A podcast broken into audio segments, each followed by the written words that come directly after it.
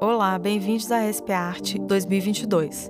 Meu nome é Camila Bechelani, eu sou historiadora da arte, crítica e curadora, e você está ouvindo o audioguia Construtivismo e Contra-Construtivismo. Em fevereiro de 2022, acabamos de comemorar no Brasil o centenário da Semana de Arte Moderna de São Paulo. E este ano também comemoramos o bicentenário da independência. Este é, portanto, um ano de memória e revisão histórica. Nessa perspectiva, a semana deve ser entendida não como um evento originário do modernismo, mas como um marco simbólico para a nossa história da arte. Suas repercussões contribuíram para a criação de ficções posteriores alinhadas ao projeto do chamado primeiro modernismo para a construção de uma suposta identidade nacional. Mas em um país onde a produção cultural é complexa e extremamente diversificada, não existe uma única definição de arte brasileira. Aqui iremos nos concentrar na segunda fase do nosso modernismo, os construtivismos, que seguem no momento paralelo à fundação das instituições de arte moderna no Brasil, diversos museus e a própria Bienal de São Paulo, que data de 1951. Na perspectiva dominante da época, a arte era vista como uma forma global que sintetizava todas as artes, inclusive a arquitetura e o urbanismo. E a arte era pensada como uma contribuição para a construção de uma nova ordem social.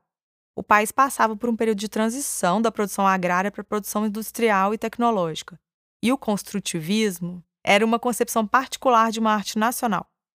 Alguns artistas se identificaram muito a esse grande movimento e outros agiram em fricção a ele, no entanto. Judith Lawan é uma das artistas que teve as pesquisas que se articularam diretamente com as questões construtivistas.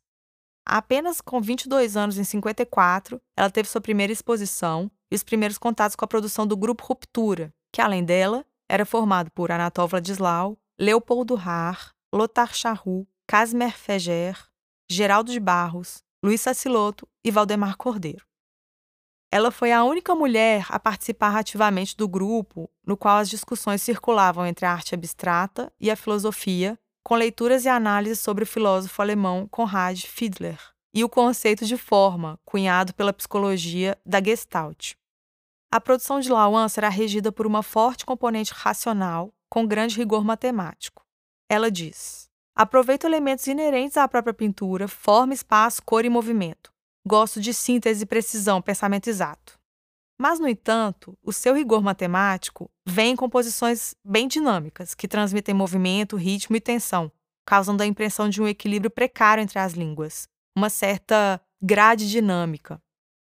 O dinamismo dessas obras aparece no uso recorrente dos elementos geométricos que se multiplicam em direções convergentes, divergentes ou mesmo aleatórias, se reagrupando ou se dispersando, criando pontos de interseção entre eles.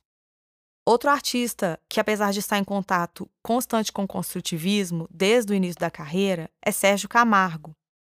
Mas, apesar disso, desenvolveu um trabalho independente e pessoal, sem filiação a nenhum grupo, e tornou-se referência da arte brasileira somente a partir da década de 70. Em 48, com 18 anos, Camargo partiu para Paris, onde permaneceu até 54. Estudou a obra de Brancusi, Van Tongerlot, Hans Arp e Henry Lawrence, e teve aulas com Gaston Bachelard. Realizou então seus primeiros experimentos com estruturas informes e irregulares em gesso, areia e tecido. E em seguida suas séries Relevos visa criar composições nas quais as formas geométricas originais, cilindros ou paralelepípedos são sistematicamente quebradas e rearticuladas para estabelecer um novo arranjo. Nesse ponto, fica evidente a diferença entre o método de Camargo e o procedimento do construtivismo histórico. Ele incorpora coerência sistemática e precisão geométrica, mas seu trabalho se abre para o inesperado sempre. Seu trabalho inclui também ordem de solução, dinamismo e ordenação. Antônio Bandeira começou a pintar como artista autodidata e, aos 24 anos, em 1945, mudou-se para o Rio de Janeiro e se profissionalizou ali. No ano seguinte, ele fez sua primeira exposição e recebeu uma bolsa do governo francês, se instalando em Paris entre 46 e 50. Em 47, ele forma um grupo com dois artistas franceses e confirma sua linguagem abstrata. Em 51, de volta ao Brasil, radicaliza a abstração integrando o gesto de deixar respingos e gotas de tinta na tela. Segundo o especialista Max Perlingiero, em diversas obras, Bandeira transfere para a tela um excesso de tinta do pincel, deixando a gravidade agir em sua direção e fazendo com que a sobreposição de camadas, cores e gotas crie uma atmosfera lírica na pintura. O artista também gira a tela para realizar o mesmo procedimento em várias direções, criando uma grade ampla. E ainda que sua pintura seja essencialmente abstrata, os títulos evocam a figuração e têm sempre uma relação com as paisagens e muitas vezes podem remeter à sua terra natal, né, o Ceará. Outro artista importante na questão da abstração é Raimundo Colares. Ele é um artista ímpar na cena experimental da arte brasileira no final da década de 60. O rigor formal da tradição construtivista nele se aliou ao ruído urbano e expressivo da nova figuração e à urgência comunicativa da pop art.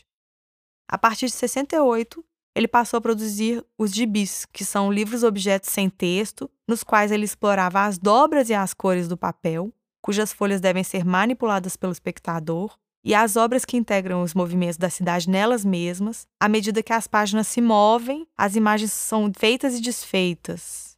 Os cortes oferecem sucessivas surpresas, revelando ao mesmo tempo um caráter lúdico e abstrato.